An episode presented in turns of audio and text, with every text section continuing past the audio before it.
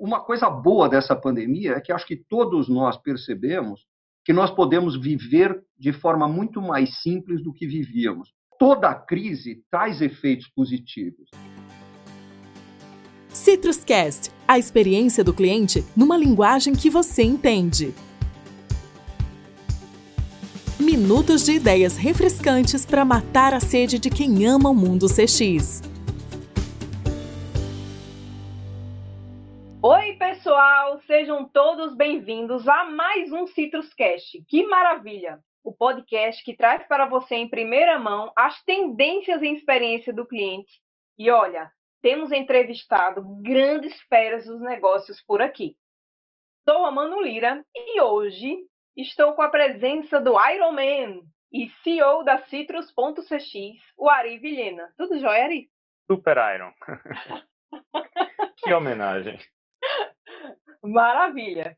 E Ari, nós estamos muito honrados com a presença do Marcelo Scherto, gente um dos principais responsáveis por difundir o franchising no país.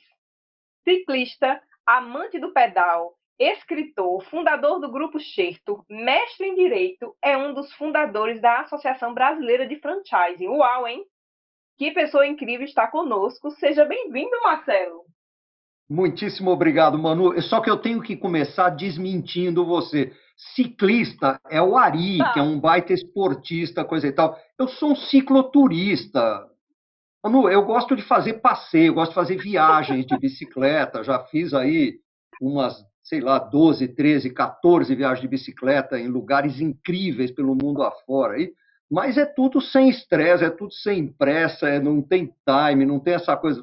O Ari é que é o ciclista de verdade. O cara que faz Ironman, pô, a gente tem que se curvar para ele, porque isso não é para. Olha, eu corri uma maratona na minha vida, uma maratona. Eu fico sempre pensando que o cara que faz o Ironman, ele começa uma maratona cansado, porque ele já nadou para burro, ele já pedalou para burro, ele já começa a maratona exausto. Eu fiz uma na vida e cheguei à conclusão: olha, é, é isso aí, chega. Fiz muita meia maratona, que são 21 quilômetros, né, mas a maratona mesmo, 42 quilômetros. Aliás, ali, 42 quilômetros, 195 metros, né, que é bom não esquecer esses 195 metros são os piores, né? Porque assim, você já correu 42 quilômetros, tem, aí te lembram que você tem mais 195 metros para ir. Mas é, é não, não, então não sou bem ciclista, não, sou cicloturista. Mas, mas eu acho, Marcelo, eu, eu até fico encantado de ouvir isso, sim. Mas o, o bom do Ironman, que eu acho que é o papo da gente hoje aqui, não é esses últimos 195 metros, nem muito menos aquela linha de chegada que a gente cruza. Que você sabe que é o, né, o grande mérito é cruzar aquela grande linha de chegada, seja numa maratona, quem corre sabe o que é isso, mas é a taça de tinto que vem depois, ou então a cerveja gelada que vem depois, como os alemães falam. Isso é o que vale. Aliás, a gente corre, a gente faz esporte para quê? Para comer e beber. Né? Assim, é basicamente isso, para sentir a é consciência menos pesada. Né? é a jornada que importa. Por isso, Manu, que a gente vai ter hoje um, um papo gostoso sobre falar de jornada, né? Hoje tem um cara que. É... E, Marcelo, você não sabe, eu sempre fui fã de franquia. Eu sempre sonhei nessa coisa de empreendedorismo. E franquia é algo que. Sei lá, eu sou apaixonado. Então, quando eu falo com você, um cara que tem essa experiência toda, essa vivência com projetos e mais projetos, eu sei que a gente vai ter um papo gostoso hoje. Pois é, Pô, e Marcelo, eu assisti vários vídeos seus né, no YouTube e já era bem sua fã, né? E a equipe Citrus sabe disso. E agora ainda mais.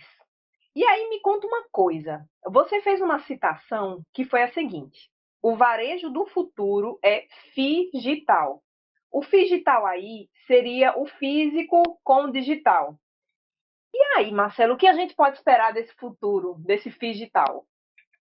É, Manu, eu, eu tenho dito muito é, em lives aí, coisa e tal, que essa pandemia e, e a, a, a, quarentena que ela impôs, né, o isolamento que ela impôs, é, não mudou a direção em que o varejo já estava indo. O varejo já ia nessa direção mesmo, dessa integração do físico com o digital e, e, e, a tal ponto que em muitas situações você vai ver, a gente não vai nem sequer perceber bem quando é físico, quando é digital.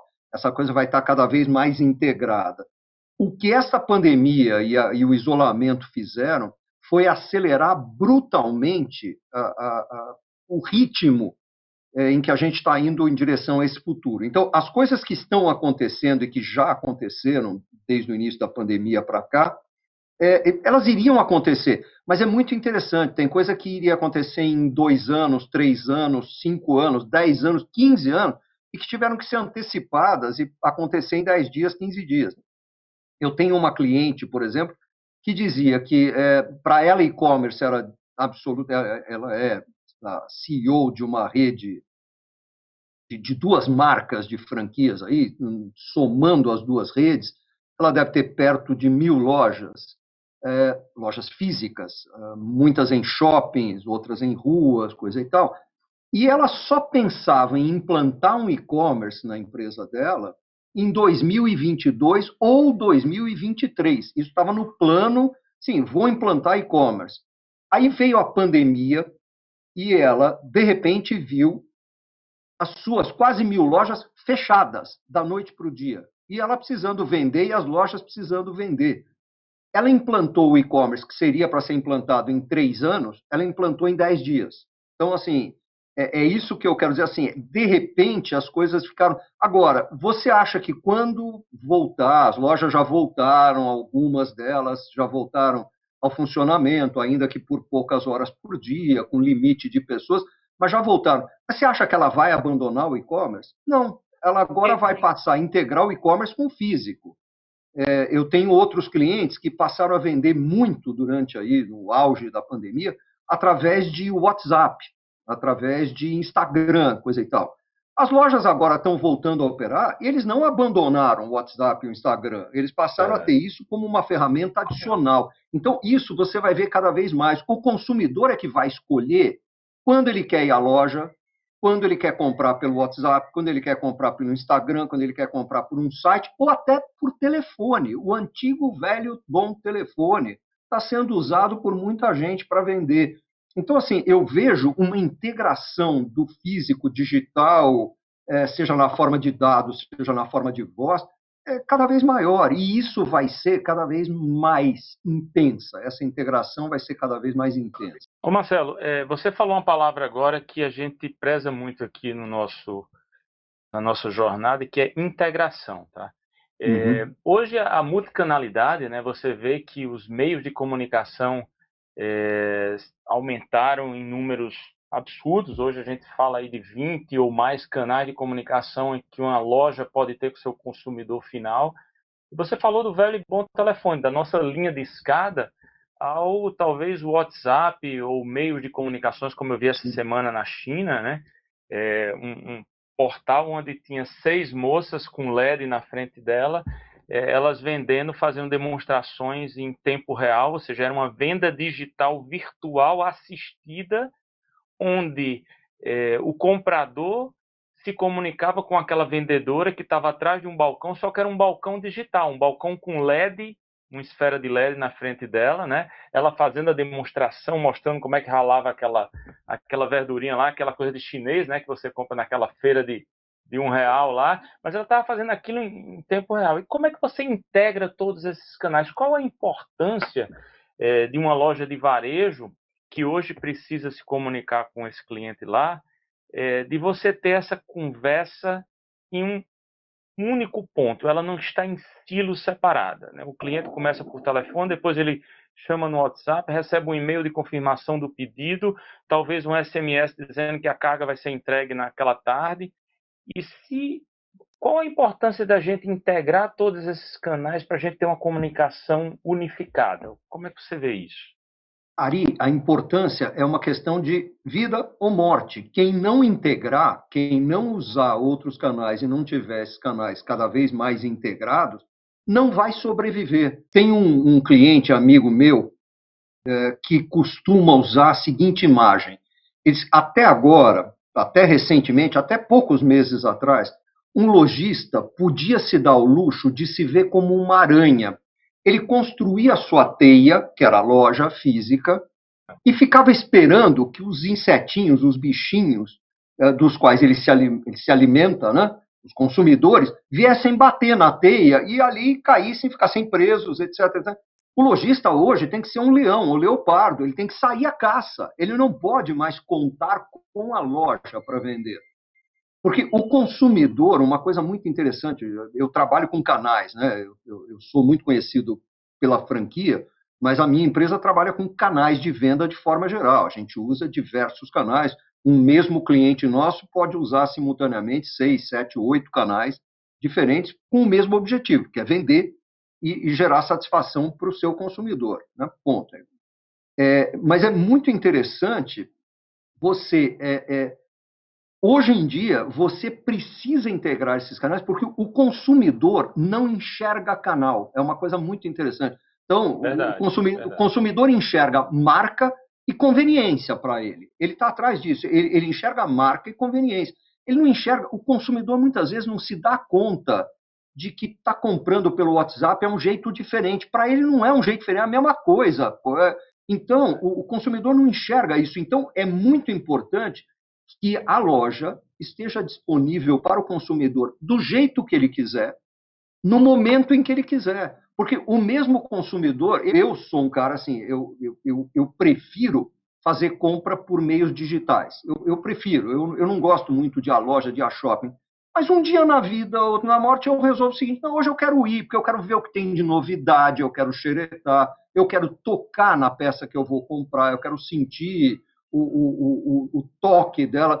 Eu quero ir, assim, eu quero, eu vou se eu quiser a loja, eu não preciso ir. Antigamente, você, se quisesse comprar alguma coisa, você tinha que ir à loja ou você tinha que mandar alguém.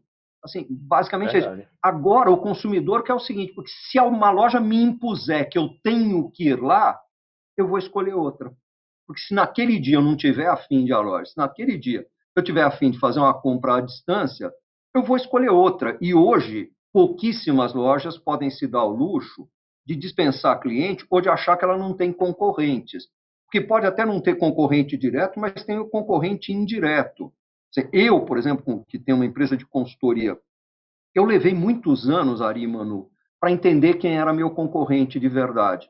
Porque eu tinha uma ilusão que, assim, todo cliente que vinha, ou todo prospect que vinha até mim, pedia uma proposta e não fechava comigo, é porque ele tinha fechado com outra consultoria. Eu, eu acreditava nisso. Até o dia que eu resolvi pesquisar isso, eu resolvi ir atrás da informação verdadeira e tomei um tapa, porque foi aí que eu descobri que meu grande concorrente não era outra consultoria. Meu grande concorrente era a Gaveta. Mais de 90% das pessoas que vinham até mim, pediam uma proposta e não fechavam, é porque elas tinham engavetado o projeto, elas não tinham contratado outra consultoria, menos de 10% tinham contratado outra consultoria. Então, você precisa entender o seguinte: muitas vezes eu não consigo exatamente o produto que eu estou buscando, numa só aquela loja tem, eu encontro um substituto ou eu simplesmente arquivo a minha intenção de compra e não compro. Pronto, está muito difícil comprar? Não compro, vou deixar para lá. Uma coisa boa dessa pandemia é que acho que todos nós percebemos que nós podemos viver de forma muito mais simples do que vivíamos. Nós precisamos, isso pelo menos aconteceu comigo e com as pessoas à minha volta, assim, a gente precisa de muito menos do que a gente achava que precisava para ser feliz, para levar uma Aleluia. vida boa. Assim. Né? Toda crise traz efeitos positivos. Né? Toda crise, é, eu, eu considero que toda crise é purificadora. Ela te faz repensar uma série de coisas, faz repensar processos, faz repensar prioridades, faz repensar a sua forma, seu estilo de vida, faz repensar até a sua dieta, etc. etc. Então, esta crise também trouxe efeitos positivos. Eu descobri que eu posso viver com muito menos do que eu precisava, do que eu achava mas que eu você, precisava. Mas você falou algo interessante agora, que falou em dieta e crise, né, e forma de consumo. É, hoje eu estava olhando a fatura do meu cartão, é, por um acaso, para ver se realmente essa crise tinha feito alguma mudança na, no meu comportamento de compra. E realmente eu mudei minha dieta, porque só na minha fatura só tinha iFood, graças a Deus, né? a fatura baixou consideravelmente. E só é, porque. Pois é, a é. gente passou a fazer só compra de comida e, Supermercado e, e comida. Não, e, e, mesmo na comida, Manu, aqui em São Paulo, imagino que João Pessoa seja exatamente a mesma situação. Em São Paulo, restaurantes que sempre foram totalmente avessos ao delivery, porque não, meu prato, o chefe, aquele chefe renomado, estreladíssimo, meu prato não vai chegar íntegro até o consumidor final, eu me recuso a fazer delivery. Vê essa pandemia e mesmo esses restaurantes de altíssimo nível e alto preço passaram a fazer delivery. Mas uma coisa muito interessante, se eu comparar a minha fatura de delivery de um restaurante com a minha fatura de ida a esse mesmo restaurante, a minha fatura de delivery é muito mais baixa. Não tem o couvert, não tem o serviço e não tem o vinho, o whisky, o prosecco, o Aperol Spritz, o coisa e tal, não tem, não tem a água. Um restaurante desses bacanas aqui em São Paulo chega a cobrar por uma garrafinha de água 10, 15 reais. Você põe mais 10% de serviço em cima, você está pagando uma fortuna por uma garrafinha de água. Que quando eu peço a comida em casa, eu não preciso, pego a água do filtro. Aí me veio à cabeça agora, e esse vendedor que agregava o valor na venda do item de luxo que fazia com que o consumidor que ia lá naquela loja experimentar aquele sapato de pelica ou com couro diferenciado ou uma camisa com a seda especial, que aquele vendedor que era treinado para agregar esse valor, como é que ele vai agregar valor agora nesse mundo virtual digital, Marcelo? Como é que o varejo está vendo isso nos, nos vários canais? Nos vários canais. Esse, o, esse vendedor está tendo que se reciclar porque ele tem que fazer a mesma coisa que ele fazia sem a vantagem da presença física, da proximidade física. Ele tem que aprender a fazer isso por meios digitais. Então, ele tem que ser muito mais consultivo do que ele era antes, ele precisa ser muito mais perceptivo, ele precisa ter muito mais noção do que o consumidor quer ou precisa naquele momento ele tem que criar uma cumplicidade com o consumidor. É, é, uma coisa, ele tem que se colocar como um recurso para o consumidor e não como um dreno de recursos. Né? Ele, ele tem que ser alguém que adiciona valor. E é muito interessante, quem está fazendo um trabalho belíssimo nesse sentido, uma Tilly Beans, por exemplo, que é cliente da Xerto, uh, o, o Caíto e os seus parceiros lá, seus, seus, seus colaboradores, diretores, etc., etc., quando veio a pandemia, eles adotaram imediatamente pelo menos umas 10 formas diferentes de vender. Né? E, e o que acontece? Descobriram que dessas 10 formas, seis não funcionavam, mas quatro funcionavam. Uma das formas muito inteligentes de vender foi através da adoção de, de, do WhatsApp, com cuponagem eletrônica de desconto, com promoções, para que o vendedor tenha uma desculpa para acionar, para acessar o cliente. Agora, eu cito sempre como anti-exemplo uma floricultura que tem pertinho da minha casa. Eu moro na mesma casa, mesmo prédio, mesmo apartamento, há 32 anos. E minha mulher é uma mulher que gosta de flores e eu gosto de presenteá-la com flores porque eu sei que ela fica feliz. Né? Então, eu não consigo nem pensar em quantas vezes ao longo desses 32 anos eu entrei nessa lojinha nessa floricultura e comprei ou um vaso, ou um buquê, um arranjo. Muitas vezes comprei uma única rosa, uma única rosa. Né? Se eu estou chegando do trabalho, passava lá, comprava uma rosa e trazia para ela. Então, eu devo ter entrado nessa loja algumas centenas de vezes ao longo desses 32 anos, ou sei lá, é, incontáveis vezes. E aí, de repente, eu percebo que essa loja nunca me acessou durante a pandemia, porque com a pandemia eu fiquei em casa parei de ir lá. Né? É, sabe por que, que não me acessou? Porque não sabe nem o meu nome. Como nunca analisaram o consumidor como sendo um ativo. Sempre pareceu que o ativo lá era a loja, era o estoque, era isso e aquilo, e ignoraram que o maior ativo que uma empresa pode ter são seus clientes. Né? Então, é, ela, ela me perdeu como cliente, porque neste, nesta pandemia eu encontrei outras formas. Acabei, inclusive, uma coisa interessante, comprei uma assinatura de arranjo de flor para minha mulher. Ela recebe toda sexta-feira um arranjo de flor por um preço muito interessante, se você considerar o preço unitário. Por quê? Porque eu paguei três meses de arranjo de flor de uma vez só. Então, é, é, você vê que, ao mesmo tempo que tem alguém que perdeu o cliente, o outro ganhou com uma solução criativa, inteligente. Tem gente fazendo coisas extremamente criativas. Né? Assim, eu acho que isso é uma coisa sensacional. Marcelo, é maravilha esse, esse, ponto que você colocou, e eu vou, eu vou nessa mesma esteira que você colocou aí, que a loja física não tinha os seus dados, é verdade. É, e você falou que o vendedor precisa ter um, uma forma de argumentar com aquele cliente ou de startar esse processo de venda, ser criativo no processo de venda, mas nem sempre esse vendedor vai estar disponível para startar esse processo na hora que o cliente mais precisa. Ele teria que ser um adivinhão para fazer isso, né? E aí eu já pego o gancho do seguinte: as empresas, mesmo, mesmo que sejam maiores do que essa floricultura aí vizinho da sua casa, ou empresas que já têm uma estrutura digital tal, elas não estão preparadas com ferramentas de CRM, ferramentas de experiência do cliente, para gerar esses insights que são extremamente importantes, esses gatilhos, né?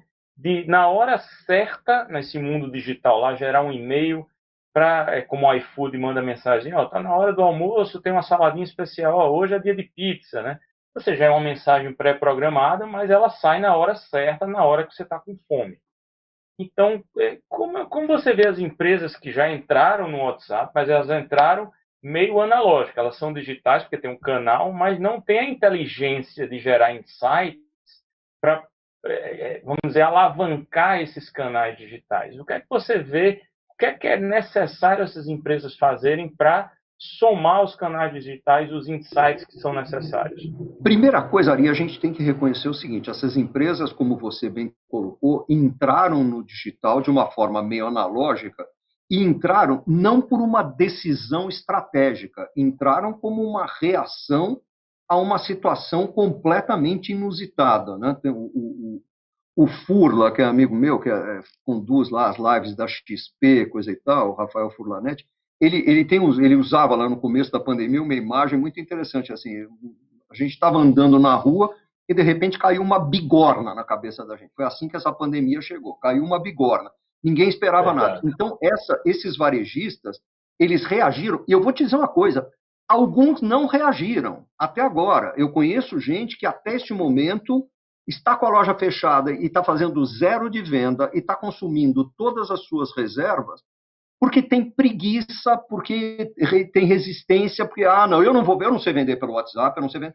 Porra, aprende, não sabe, aprende. Todos nós tivemos que aprender um monte de Acho coisa que é modinha. Né, durante essa pandemia, né? A gente teve que aprender, teve que aprender. Então, o que eu vejo, Ari, é que com o tempo, algumas empresas já estão num estágio bem mais avançado, porque já tinham a mentalidade, e tem estrutura, tem gente, mas principalmente a mentalidade já era uma mentalidade digital. Né?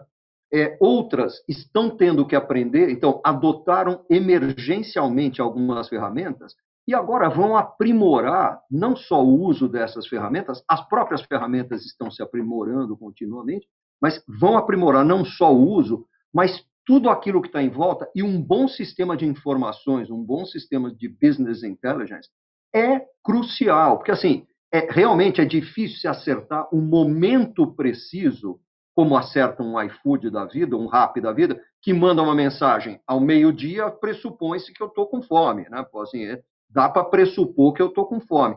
Eu não consigo, se eu estou vendendo um sapato, um acessório, né, ou um livro, eu posso não saber o minuto, a hora precisa, mas eu posso olhar e dizer o seguinte: Puta, seu Marcelo costumava vir comprar flor aqui uma vez por mês, pelo menos. Faz dois meses que ele não vem.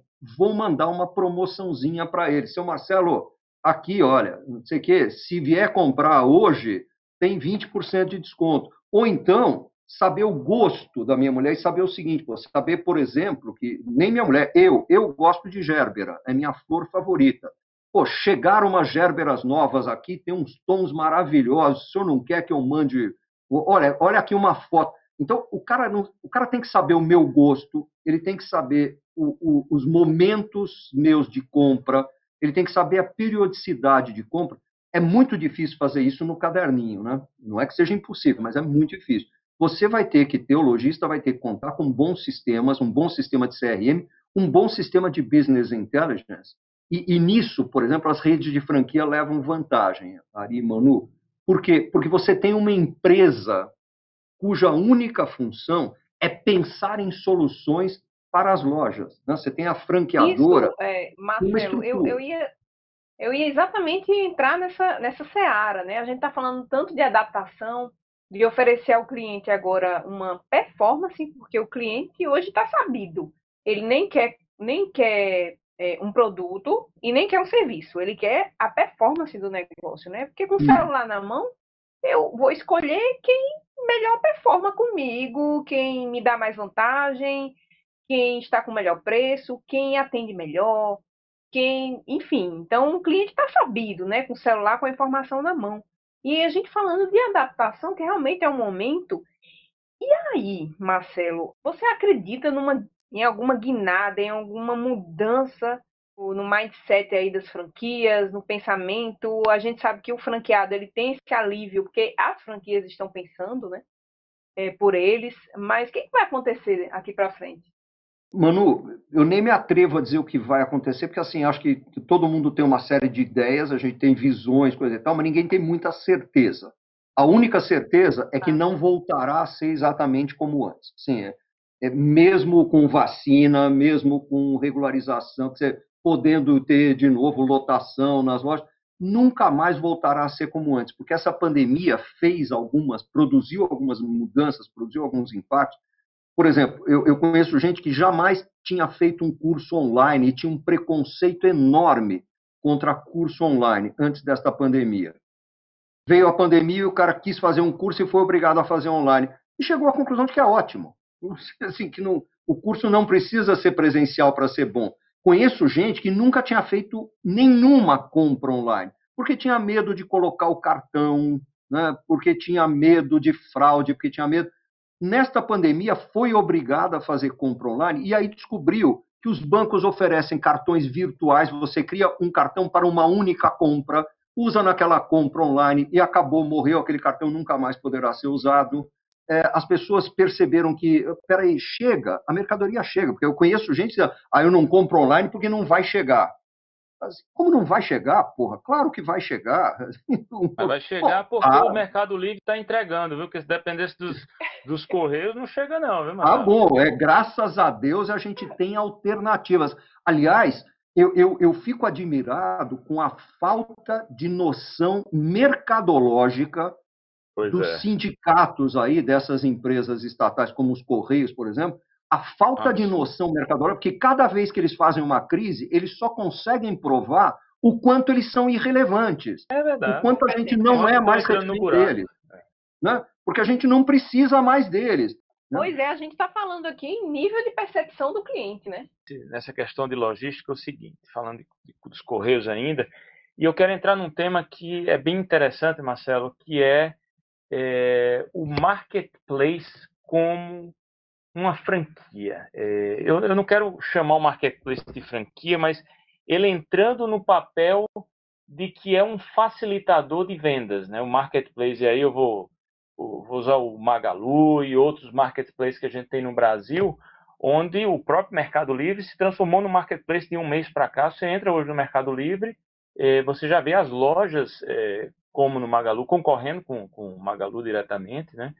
É, e ele é um, ele é um terreno propício, é, é, umedecido, adubado, para que as empresas de pequeno porte, que não são ligadas a uma franquia, eles estejam debaixo de um guarda-chuva de franquia. Né? E ele se preocupa com a logística, com os meios de pagamento, ou seja, ele é uma organização que está por trás cuidando dos pequenos na mesma lógica de uma franquia. Como é que você vê o, os marketplaces tomando conta do Brasil, como o Amazon já tomou conta da América, Marcelo?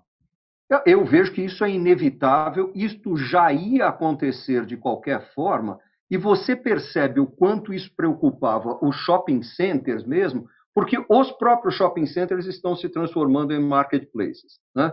Se você olhar o que os shopping centers estão fazendo, e aqui em São Paulo a gente está acompanhando muito isso, o shopping está criando, o, o Iguatemi, por exemplo, aqui criou, e não é só em São Paulo, é Brasil, o, o Iguatemi 365, quer dizer, ele está disponível 365 dias do ano, 24 horas por dia, porque você compra dos lojistas, mas você compra via um site que é do uh, próprio shopping, não, da própria organização de shoppings, e mais, uh, as organizações de shopping estão investindo em empresas de delivery, estão investindo em dark kitchens, porque elas percebem o seguinte: isto é um movimento inexorável. Assim, é, mesmo quando eu puder ir, eu vou escolher se eu quero ir ou não quero ir. E se eu for, é muito mais porque o shopping me proporciona alguma atividade de lazer, de entretenimento, de distração.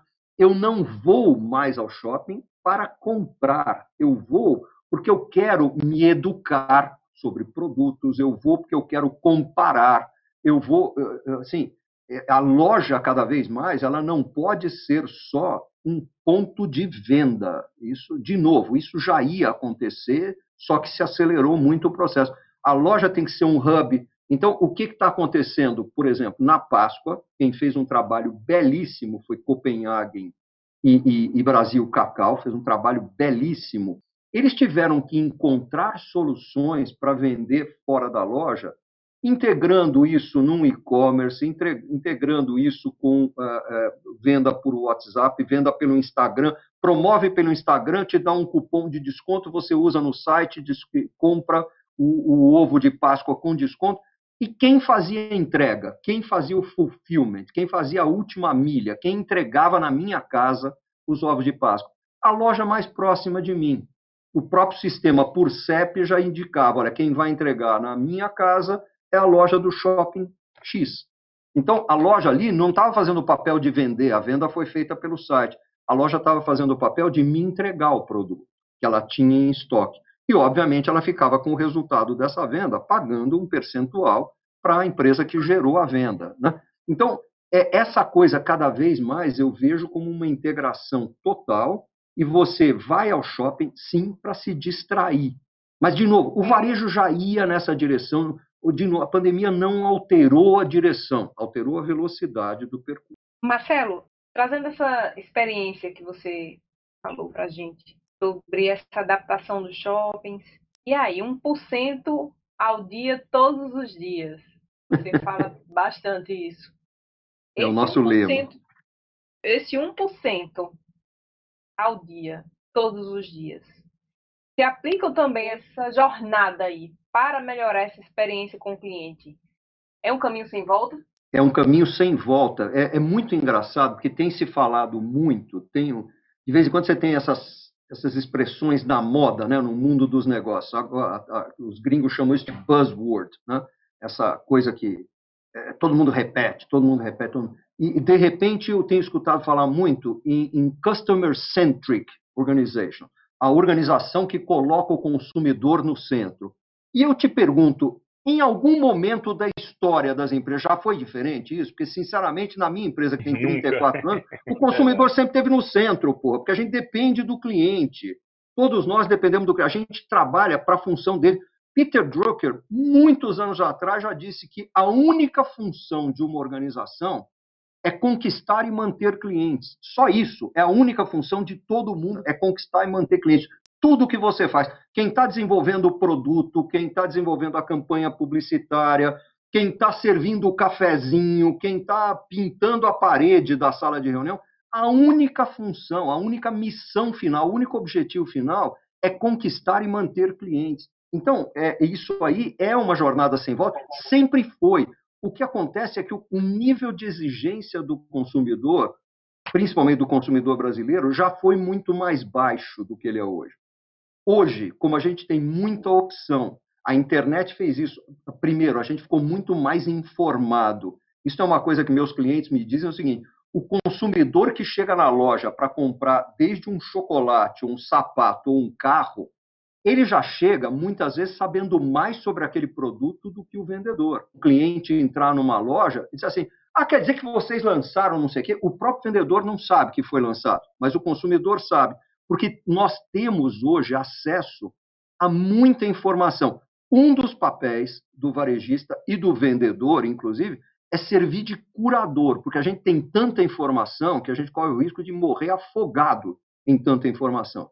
É, em 99, é, mais ou menos, no ano 2000, é, nós inauguramos aqui, a gente tinha uma rede de varejo de postos, eu fazia parte com meu pai, Já fui do varejo também, embora nunca gostei do varejo tanto como eu gosto de tecnologia, mas fui do varejo. E a gente inaugurou uma loja do Select. E eu lembro como hoje, no treinamento da Select, foi a primeira loja Select, que é uma franquia, eu fui franqueado já. É, tinha um, um, um, consultor lá do, da Select dizia o seguinte, ó, se você está contratando, e ele vem com aquela filosofia americana que a pessoa que trabalhava na loja, ela, se ela fosse agregar em alguma coisa, ela deveria agregar valor ao produto que estava vendendo, porque a loja era self-service. Eu tinha ali uma pessoa no caixa, outra para limpar as máquinas de sorvete, de, de hot dog e tal. Mas se era alguém para estar tá no chão de loja, ela tinha que obrigatoriamente agregar, né? ser a curadora desse processo de venda aí, é, porque o cliente, como você bem disse, ele já sabe é, o que quer na hora que ele chega. Ele, eu me lembro que a gente vendia chocolates Lindt, foi logo quando chegou no Brasil, aquele chocolate suíço, e os compradores de chocolate Lindt, eu nem sabia o que era chocolate Lindt na época, quando eu inaugurei a loja, eu era muito jovem, e, mas chegavam vários procurando Lindt. Esse povo Eles já sabiam. Mas era, já sabiam, eram aquelas famílias que já tinham ido várias vezes à Europa, à Suíça, então ele sabe o que quer, e vem a minha pergunta agora. Self-service, né? É, as lojas vão precisar ter portais, ter movimentação em self-service para o cliente consumir por ele próprio, porque ele sabe o que quer. O carro, ele vai montar o carro e vai só receber na loja. Como é que você vê essa onda de, de serviço self-service, self-service, né, tomando conta aí da, das várias franquias que você ajuda nesse dia a dia? Eu vejo nisso uma tremenda ameaça para aqueles vendedores que são meros tomadores de pedido, que não estão ali agregando nenhum valor a nada, só estão atrapalhando. Acho que cada vez mais você tem, você tem que ter um intermediário, se for para ter um intermediário ali, presencial ou mesmo digital, entre consumidor e produto, eu concordo 100% com o que esse cara te dizia. Ou esse intermediário ali, esse atravessador, agrega valor, ou ele não tem razão de existir. Muito obrigado, Marcelo. Que conversa agradável. Eu que agradeço, agradeço a vocês aí a oportunidade. A intenção é que as pessoas elas bebam aí uma do limão, a gente faça uma limonada refrescante. Então essa é a intenção do Citrus Cash. Foram insights incríveis para franqueados, para franquias e para é, negócios no geral. Os hum. nossos ouvintes, né, que são, são dos mais diversos segmentos de serviços, é, empresas, pessoas estão buscando se reinventar. Eu acho que quem não está nesse momento querendo deliciosa e refrescante limonada como essa, né? Pois é, então agradecer, foi uma honra tê-lo aqui conosco nesse, nesse papo. Mais uma vez, muito obrigado pela oportunidade de estar aqui batendo esse papo tão gostoso. Antes de você ir embora, não esquece de se inscrever na nossa newsletter no site da citrus.cx e corre também lá em nosso Telegram e participe da comunidade mais incrível de Customer Experience. Um grande abraço e até o próximo episódio. Tchau!